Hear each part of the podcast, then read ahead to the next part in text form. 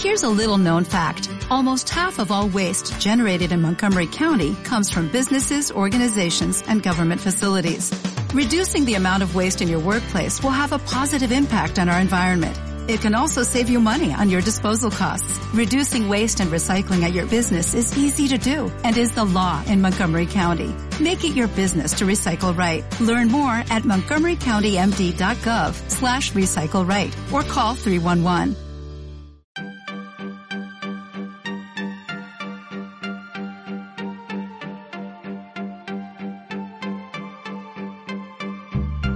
Hola a todos y muy bienvenidos al capítulo número 19 de Cineptus, un podcast en donde cuatro amigos comentaremos una película cada dos semanas y además hablaremos de otros temas relacionados con el mundo del cine y el espectáculo. Al comienzo vamos a dar nuestras impresiones generales, sin spoilers, pero luego entraremos de lleno en la película full spoilers, así que les conviene haberla visto antes de seguir con la discusión.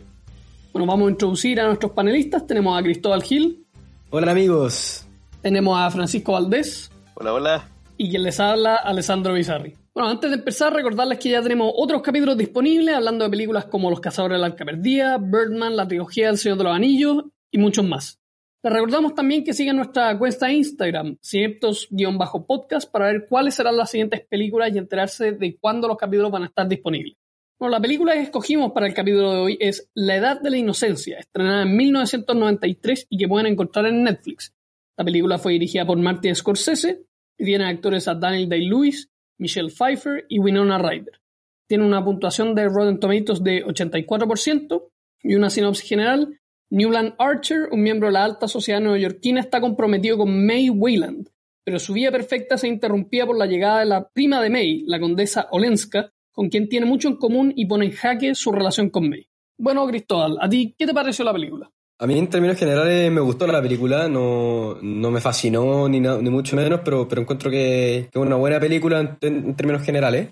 Creo que tiene algunas fallas que, que viene por el hecho quizás de ser una adaptación de, de novela que, que creo que un poco fallía como adaptación, digamos, y que eso como que repercute en la película. Pero en términos generales creo que es una buena película, quizás no es mi tema favorito como, como eso de la sociedad más como victoriana, como siglo XIX en Nueva York. Pero lo encontré interesante, creo que es un buen drama, pero tampoco me identifico mucho con los personajes ni mucho menos. Pero en términos generales creo que, creo que es una buena película. Un poquito más, más lenta quizás de las películas que hemos visto antes, pero entre todo igual tiene lo suyo, así que yo creo que es recomendable. Ya. Francisco, ¿a ti qué te pareció? Bueno, a mí me pasó que yo quería que me gustara más la película y pensaba que me iba a gustar más de lo que me gustó al final. Encuentro que, bueno, comparto con Cristóbal que es una buena película y todo, pero no le hace justicia a, lo- a los temas que trata, a lo mejor, que son temas muy, muy potentes, como una persona al final puede sacrificar todos su- sus deseos personales y toda como su individualidad por pertenecer al, al grupo, al, clan.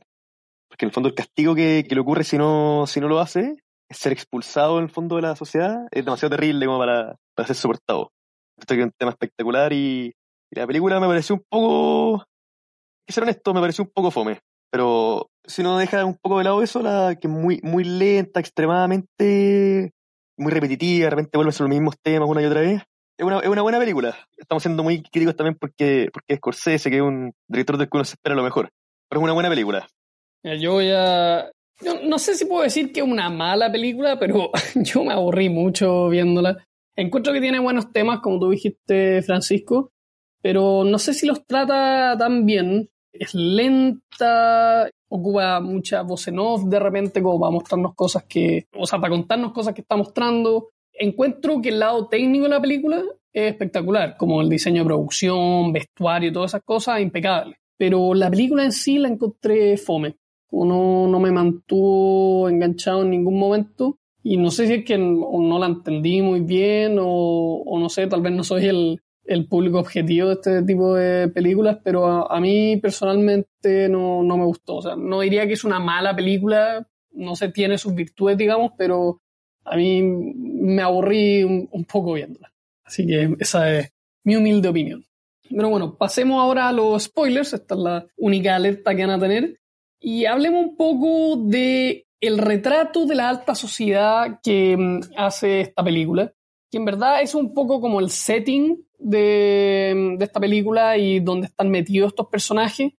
eh, dentro de estas casas gigantes, con estos banquetes muy lujosos, incluso en el diseño de vestuario, todas las ropas impecables, vestidos, trajes. Incluso la película habla de cómo estas cosas tenían que hacerse, todos estos rituales que habían como que había que estar como un año comprometido después casarse, que habían que hacer recepciones, y habían bailes y distintas cosas así. Entonces, quiero que hablemos un poco de ese retrato de época, que es más o menos el setting de la película, y, qué les pareció a usted. No sé, Cristóbal, ¿tú qué opinas sobre, digamos, el, retrato de la alta sociedad, en este caso estadounidense, de Nueva York, y en esta película? Yo creo que está súper bien hecho eh, en términos técnicos, o sea, la ambientación, el vestuario, especialmente el, maquillaje, como los peinados, especialmente las mujeres. Creo, creo que todo eso está súper bien hecho. Me llama la atención que la gran mayoría de la película transcurre quizá en, en escenarios como más chicos, como piezas, salones, como mucho en interior.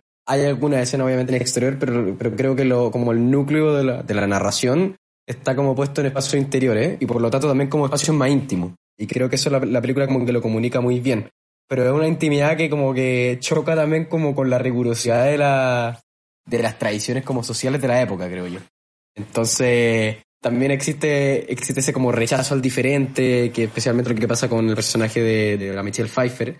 Y obviamente se nota que, que trataron de retratar un mundo que es súper cerrado también. Y súper elitista. O sea, no, en ningún momento en la película te muestran otro círculo social que no sea el de estas familias como súper poderosas y que al final la gran tragedia que tienen es como poder llegar a, perder esa, esa, riqueza y como la necesidad de tener plata para mantener ese estatus. A mí por lo menos esa parte me, me, gustó harto. Como esa formalidad en el lenguaje, que quizás pueden parecer un poco forzada, como viéndola desde el día de hoy. Yo no sé en realidad cómo, cómo habrá sido en, de verdad en esa época, pero, pero creo que, por lo, que creo que está bien hecho por lo menos y a mí me, me convenció. Yo eh, comparto en el tema de que efectivamente estas escenas de interior hace también que uno se sienta como atrapado, que eso es parte del personaje de Newland, que se siente como atrapado como en esta sociedad. Y la película logra muy bien como darte la sensación de que todo ese mundo puede ser muy lujoso, pero muy aburrido. Y de hecho que la condesa Olenska, que el personaje de Michelle Pfeiffer, sea diferente, como que te atrae hacia ella y uno entiende por qué tal vez Newland se siente más atraído a ella, en vez de, digamos, todo este mundo que en verdad parece muy aburrido. Yo creo que esa la película lo hace muy bien. Francisco, no sé qué pensáis tú al respecto. Encuentro que, no, comparto con ustedes, que se transmite muy bien, muy, muy bien, como toda la claustrofobia de este, de este mundo. Y al final llega rabia como la poca como autonomía que tienen los, jóvenes de la película, o sea, que están dominados como por estos viejos, que tienen como que pedir permiso para todo lo que tienen que hacer, al final no existe la libertad en este mundo. Es una cuestión que es muy ajena para nuestro mundo del siglo XXI, que a lo mejor tenemos demasiada libertad, no sé, pero se transmite muy bien esa sensación como de la angustia que, siente este, que sienten estos dos personajes en el fondo, los dos, los dos protagonistas. Claro. Sí, a, mí, a mí me pasó también una cosa que la película está ambientada en Nueva York, pero en general casi ninguna escena en que muestren como desde afuera alguna casa. Hay, por lo que recuerdo ahora, es como una escena en que muestran una casa desde afuera, pero está como la casa sola, como en la mitad de un campo que no hay nada. Sí.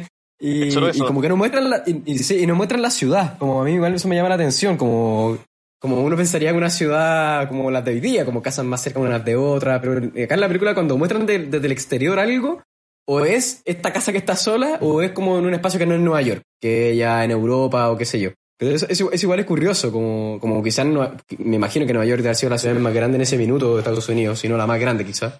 Pero acá no lo muestran nada. No sé si habrá sido una decisión consciente o, o más algo de la producción de la película que por presupuesto quizás no podían grabar como con casa en un set más grande, no sé, pero eso me pasó un Probable que tenga que ver con lo que, con lo que dijimos nosotros, que al final es como mostrarte la...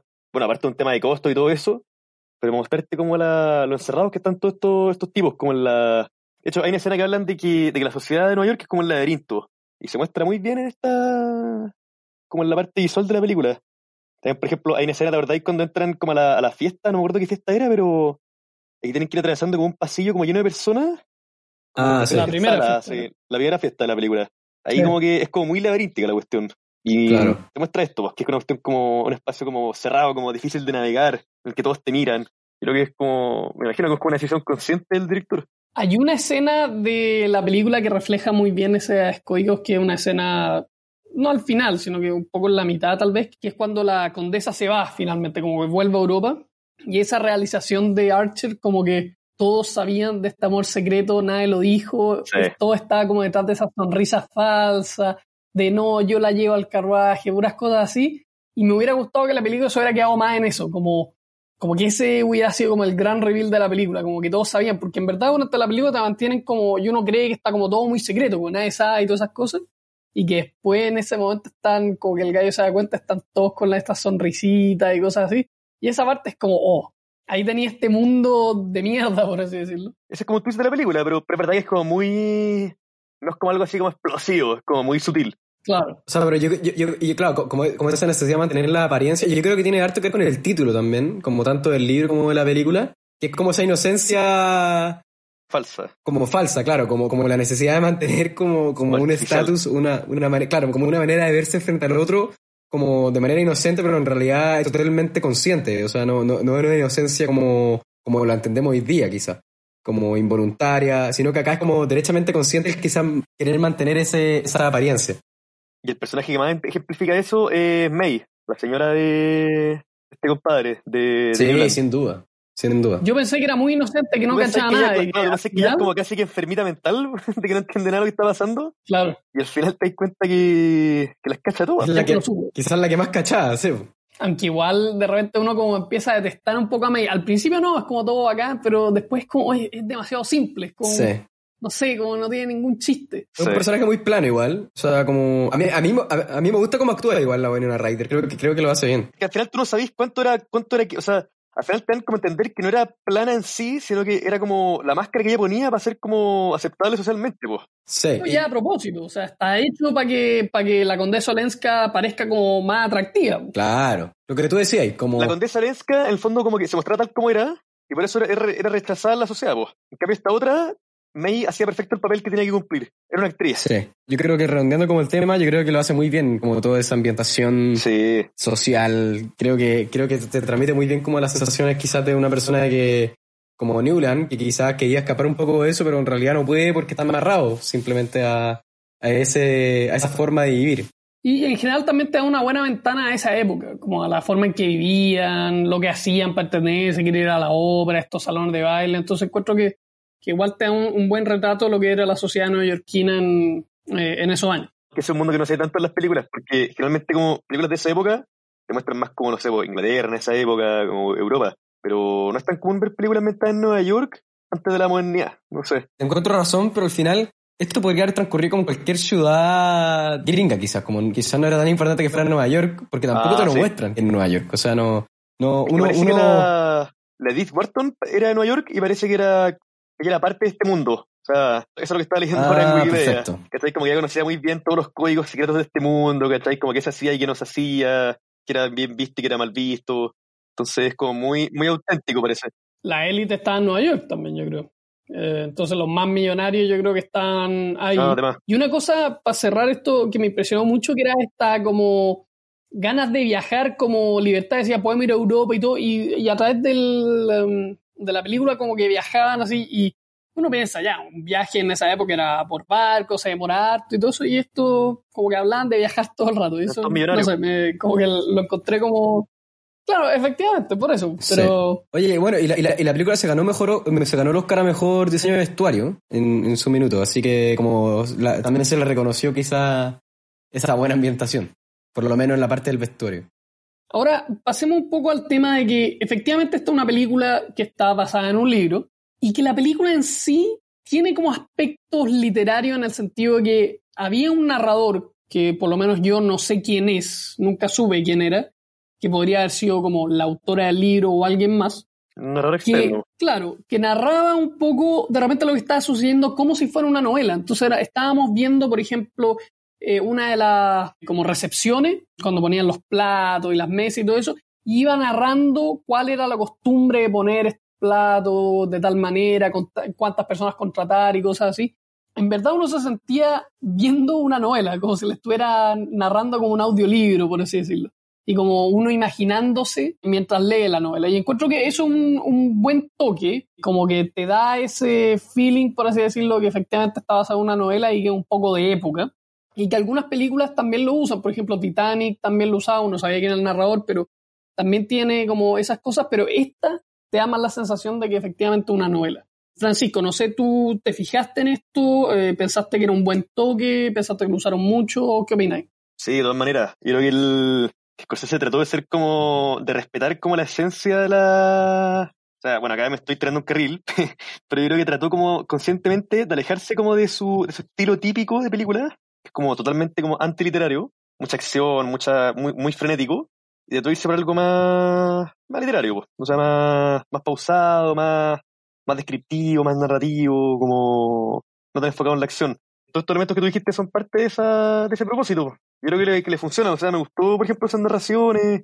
Yo creo que sin eso, sin esas explicaciones como por el narrador, a lo mejor muchas cosas serían como muy, muy ambiguas, como que irían muy en el aire. Como que la narradora al final, muchas cosas que uno intuye, como que te, la, te las confirma, te dice como si esto fue así como, como estáis pensando. Por lo menos eso, eso me pasó a mí. No sé qué opinan ustedes. A mí me pasó que yo lo encontré un poco excesivo, como el uso del narrador, porque lo uso en realidad demasiado, y no solo para explicar como el contexto en que se muere tu personaje, sino que también para explicar algunas veces lo que sienten. Y a mí eso igual de repente creo que me molesta porque hubiera preferido que me, me, lo mostrara de alguna forma, quizás, como con el personaje haciendo algo, con alguna expresión del personaje, especialmente teniendo actores tan buenos como tiene la película. Y creo que, que como ahí como entra también, creo yo, como el límite de, de, poder hacer una, una, película o hacer una buena adaptación de, una, de un libro. Creo que como adaptación quizá, como lo que le comenté al principio, la película sufre de eso, como el, no poder comprender como toda la riqueza de los personajes, por ejemplo, de lo que sienten, de lo que piensan, en una narración de carácter cinematográfico. Porque, no sé, por lo menos a mí me tinca ahora mucho más que, que el libro es mejor que la película, quizá como considerando todos estos elementos como más literarios de, descripción del interior de los personajes que tiene la película. Eh, a mí como que me molestó un poco porque creo que era, lo usaron demasiado. Es verdad que sin eso quizá la película se entendería mucho menos, pero bueno, quizá había que adaptarla de otra forma, quizá. Como más, más restringido el relato o dándole más espacio a los personajes, no sé. Por lo menos a mí me... No, eso fue una de las cosas, de hecho, que no me gustó y como que hizo que, no fuera tan fanático de la, de la película. Ahora hablemos un poco de, algo que tú tocaste, Francisco, creo que era el tema de que tal vez ahora tenemos mucha más libertad. ¿Y cómo podemos trasladar un poco esta película a como la sociedad de ahora, por así decirlo? ¿Se refleja un poco, no? ¿Seguimos, por así decirlo, con los mismos problemas? ¿Ustedes ven que eh, tal vez la, la alta sociedad sigue con estos mismos códigos, tal vez distintos? Y es un problema para ustedes, tal vez, yo de repente no me identificaba con, con el personaje de Newland porque efectivamente creo que no tenemos ese problema ahora. O sea, tanto así, yo creo que hay problemas de ese estilo, pero mm, igual no sé si, si es una película que tiene como temas que podrían trasladarse perfectamente hoy día. Yo creo que en la gran mayoría sí, pero no sé qué piensan ustedes, se identificaron con los personajes, pensaron que algo así podía pasar perfectamente o era como un poco construido de más. No sé, Cristóbal, ¿tú qué pensáis sobre eso? Ah, no, a mí me pareció creíble como el hecho, como este drama que sufre el personaje, como, como debatido entre, entre querer esta nueva vida, como, como todo lo que, lo que era al final, o mantener como la apariencia de quizá una vida como más, más plana, más, quizá infeliz para él, pero como más cómodo, o sea, como evitando todos los riesgos que quizás conllevaba meterse con, con Madame Olenska, creo, el personaje de Michelle Pfeiffer. Pero sí, o sea, yo creo que como película de época quizá no logra, a diferencia de otra, como trasladarnos tan concretamente a los problemas de, de esa época, pero si uno la mira más como un abstracto, como el hecho de, de una persona como atrapada por, por este tipo de decisiones, que, que se divide como entre la comodidad de una vida o el quizá regarse por otra. Yo creo que eso es como un argumento bien, bien, ¿cómo se llama? Atemporal, que puede darse no solo como en tramas de época, sino que en otro tipo de películas también. Por lo menos a mí me, me gusta cómo lo trata y creo que el personaje, o sea, creo que la actuación de Daniel Day-Lewis también te ayuda a eso, porque creo que lo hace muy bien él mostrando quizá en su, en su diálogo y en, su, en sus expresiones cuando lo siente esto. Por eso también, y lo uno con lo anterior que les comentaba, como lo uno, con que me hubiera gustado más que se mostrara de esa forma y no como con un narrador explicándomelo. Pero yo creo que sí lo hace bien. O sea, yo por lo menos me lo compré. me compré como el cuento del drama que sufría el personaje. Francisco, ¿tú? No, yo encuentro que, bueno, que este es como un caso extremo de una cuestión que siempre va a estar en la sociedad. Yo creo que una cuestión muy, muy humana, pues. o sea, al final la sociedad tiene ciertas reglas y trata de, ¿cómo se dice? obligar a que las personas. Claro. Trata de obligar a la gente que las cumpla, ¿cachai? Y si no las cumplís, te castigan, pues. Te alienan de, de, la, de la sociedad, porque te van a terminar exiliando literalmente, como en el caso de la, de la condesa. Y yo encuentro que para nosotros en, la, en, el, en, el, mundo actual, dos maneras hay de eso, pero en menos, en menos extremos. Yo creo que en parte porque nuestro, nuestros círculos sociales son más amplios que en esa época, entonces como que ahí todo el mundo se conocía, como que ahora, no sé, pues vivimos en ciudades más grandes, como que podís, podís escapar un poco de, sin, sin tener que eh, irte a la India o Japón como quería el personaje, te podías escapar un poco más de estas cosas si es que no tenías ganas de, de seguir las reglas. Hablemos un poco del tema de la película, ya que estábamos hablando un poco de esto. Yo creo que el tema es efectivamente como aceptar como las órdenes, por así decirlo, los códigos de tu grupo social por el bien mayor. Por la cohesión social.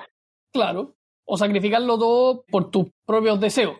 Y al final la película termina con el mensaje de que es mejor, eh, o no sé si es mejor, pero por lo menos el personaje decide sacrificar su verdadero amor y eh, ceder ante la presión de la sociedad.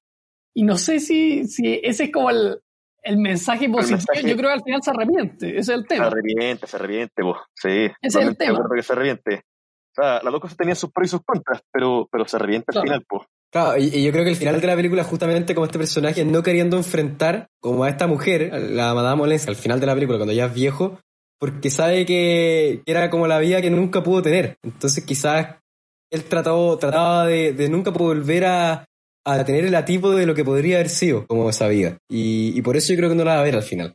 Está demasiado roto como por dentro. La imagen final, como la interpreté yo, que a lo mejor estoy puro chamullando, pero cuando mira la ventana de la, de la condesa como esperando verla, y en vez aparece como el, como el mayordomo ella y cierra la ventana, simboliza como que ya, bueno, literalmente se le cerraron las puertas de, de este mundo que perdió, o sea, ya pasó la vieja, ya perdió la oportunidad. Yo pensé lo mismo. Sí, yo, yo también creo que es algo, es algo así, como, como ya, ya como la oportunidad se le ya fue. Cagaste. Sí. sí. A, mí, a mí lo que me gusta también como el tema de la película es que hay una frase que, que, que, lo dice él, que es un diálogo que tiene Newland con, con el personaje de Michelle Pfeiffer, cuando le dice como el divorcio está aceptado por las leyes, pero por nuestras costumbres sociales no. ¿Cachai? Y, y, el hecho como de que ella como perfectamente era totalmente legal hacer eso, pero por un tema como más de mantener este, este conjunto de apariencia, no puede hacerlo. Y obviamente para pa ella como mujer, quizás en ese minuto del siglo XIX, de haber sido muy complicado como estar en un porque ella si uno si uno como que analiza la historia de ella de Madame Olenska ella tenía como todo el derecho a hacerlo al final. No sé si no sí, sé si te piensas lo mismo. A ella se la habían siempre te la dejan en el misterio qué le había pasado con el Olenska. Pero tenés que entender que ella fue la víctima del, del conde po. sí efectivamente. Sí.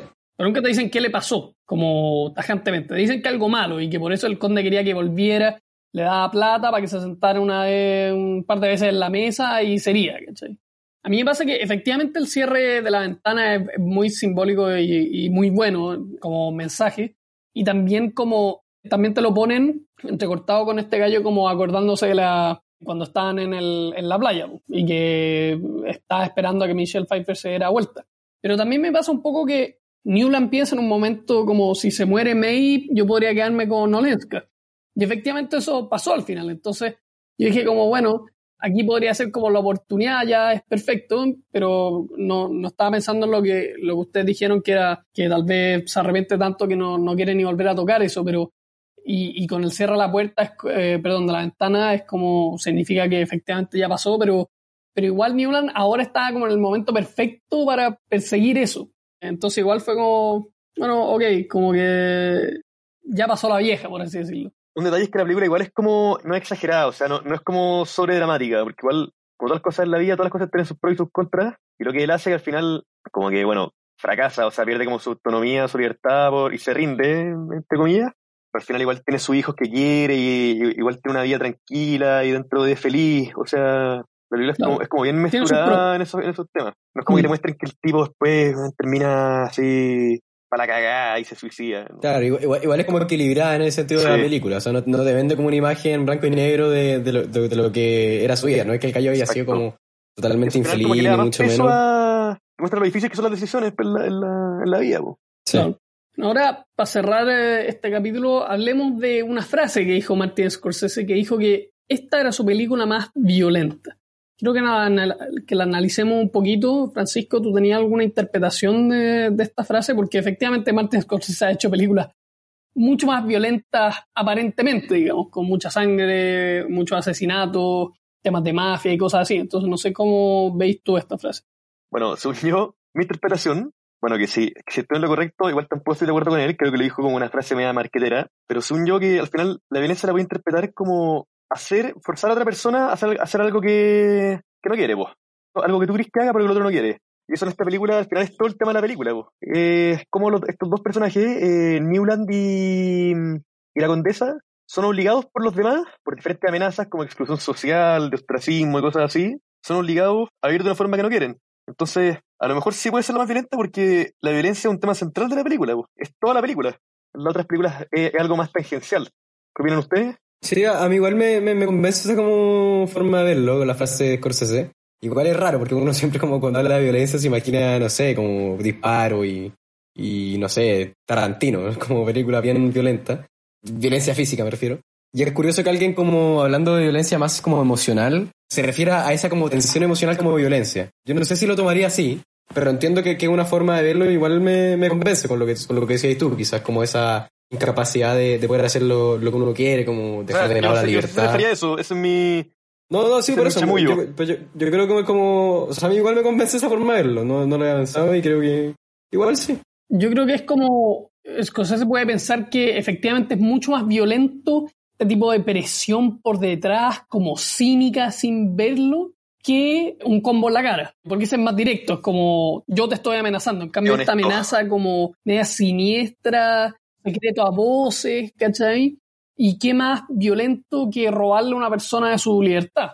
Y robárselo de una forma como... Porque no hay ningún tipo de resistencia heroica, por así decirlo. Como, ok, quiero casarme con la mujer que quiero y, te eliminan, digamos. Entonces eso yo creo que es bastante violento y el hecho que haya cedido ante la presión. Y yo creo que se puede referir un poco a eso. Tal vez efectivamente la, la violencia, por así decirlo, física de sus otras películas, como los disparos, cosas así, es algo mucho más directo y, como tú decías, Francisco, honesto. En cambio, esto es como mucho más, eh, no sé si oscuro, pero, pero mucho más cínico, como oculto, y al final es como una presión más real. Y esta violencia también es la violencia que la mayoría de la gente se encuentra en el día a día, es la violencia que hay en nuestras familias, que hay en nuestras amistades, todo eso. Que la mayoría de la gente no se anda agarrando combos todos los días, pero sí andan haciendo como pequeñas manipulaciones, ese tipo de cosas.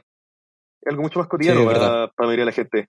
Bueno, ahora, ¿hay algo, además de esta película, que quieran comentar? ¿Algo que hayan visto? ¿Alguna serie? ¿Algún tráiler? ¿Algo? Yo quiero comentar que, bueno, salió el tráiler de la película Dune, dirigida por Denis Villeneuve, que, bueno, yo había comentado antes acá en el podcast que me leí, o sea, ya me leí el libro, eh, así que estoy bien como ansioso por esa película, que ha mantenido su fecha de estreno para fin de año, pero no sé qué va a pasar, considerando cómo, cómo avanza la pandemia, pero el tráiler está bien bueno. O sea, se muestra que es una superproducción a nivel tanto de elenco como de ambientación y todo eso. Así que para que lo vean, lo pueden pillar en YouTube, pero se ve bien buena. ¿Tú, Alessandro, que lo viste, qué opinaste? A mí me gustó harto el tráiler, excepto la música. La música creo que era de Pink Floyd, no, no me gustó. De hecho, en el pre-trailer, pues, el trailer antes del trailer, había un pedazo de música de Hans Zimmer, que es el que compone la música de esta película, que encontré espectacular. Y yo estaba esperando que lo pusieran al trailer, pero nunca lo pusieron. Entonces, eso me decepcionó un poco, pero la estética de la película, los elementos visuales, el gusano de arena gigante, encontré espectacular. Se están guardando quizás Hans Zimmer para otro tráiler. Puede ser. Efectivamente, también estaba viendo algunos comentarios online y alguna gente decía que este es un tráiler muy bueno para los fanáticos de Doom, pero tal vez no para la gente que no sepa sobre Doom. Puede ser. falta tal vez ponerle un poco más de acción, un poco más de razones para poder ir a ver eh, la película. Y lo que tú decías es que van a tener su estreno. Bueno, Warner Bros. acaba de cambiar el estreno de La Mujer Maravilla 1984 de octubre, si no me equivoco, hasta diciembre, poniéndolo una semana separada de Dune. Y Warner Bros. también hace Dune. Entonces están los rumores de que Dune la van a cambiar muy pronto porque no sería bueno, digamos, tener ese tipo de competencia. Sobre todo que son dos películas grandes como... Dune necesita ganar mucha plata para ser exitosa y Wonder Woman seguramente le va a ganar en esa batalla como de entre las dos películas en, en esas fechas. Entonces sería muy bueno sacarla ahí, ya más que Denis eh, Villeneuve dijo que tenía hecho toda su etapa de postproducción y que el hecho de la pandemia hizo que tuvo que acelerar todo el proceso y que iba a estar muy apurado por terminar la película. Entonces tal vez esta sea como una buena excusa para mover la película y así darle un poquito más de, de tiempo a Denis para poder terminarla bien. Y yo creo que eso sería muy bueno porque no, no quiero que salga, sobre todo esta película, que salga apurada. Yo prefiero que se demore un poquito y lo hagan bien. Y ahora en verdad no hay apuro porque efectivamente por lo menos acá en Chile los cines no están abiertos. En Estados Unidos lo están abriendo a poco, pero Tenet no la ha ido tan bien. O sea, claro, no hay ninguna forma de comparar los resultados eh, con algo que haya pasado antes, algo parecido. Pero efectivamente Tenet necesita hacer sus 600 millones de dólares para recuperar toda la plata y creo que lleva 200. Entonces le queda bastante. Pero todavía falta que se hagan hartos cines, entonces eh, yo creo que yo mi apuesta es que van a mover Doom. Sí, probablemente. Y para mí eso es bueno. Sí, bueno, a mí no sé, me, me, a mí que me, me leí el libro, por lo menos a mí el trailer me encantó. Uno reconoce los personajes de los del libro, sabe perfectamente las locaciones, los hechos que te muestran en el trailer, perfectamente uno los puede meter en el libro, además considerando que esta película es solo la primera mitad del primer libro, así que a mí por lo menos me encantó y le tengo mucha fe. Ojalá, ojalá como el hype no, no suba mucho, no, no quedarse expectativas muy altas, pero o sea, con el tráiler yo me, Qué fascinado. Francisco, ¿tú? Bueno, yo vi una película que se llama The Producers, que es una comedia de Mel Brooks. Es de un productor de, Broadway fracasado, que trata de hacer la peor película de la historia, en el fondo para engañar a su... No sé, por el fondo decide como financiar un millón de dólares, por ejemplo, y gastarse como 10.000 en la producción, es que sea un fracaso, y quedarse con el resto de la plata, vos. Porque dice que si fracasa, nadie le va a preguntar qué pasó con la plata y todo eso. Entonces, para que su misión tenga éxito, tiene que ser la peor película de la historia, para cagarse la risa. Tiene buena premisa. Un humor muy absurdo. Actúa Gene Wilder, que, que también es un clásico de la comedia, así que es buenísima. Bueno, entonces con esto terminamos el capítulo de hoy. Muchas gracias por acompañarnos. En el próximo capítulo vamos a ver la película Atlantic, dirigida por Mati Diop y protagonizada por Mame Vinetasane y Amadou Mbou, estrenada en 2019 y la pueden encontrar en Netflix. Así que nuevamente gracias por escucharnos y nos vemos en el próximo capítulo de Cineptos.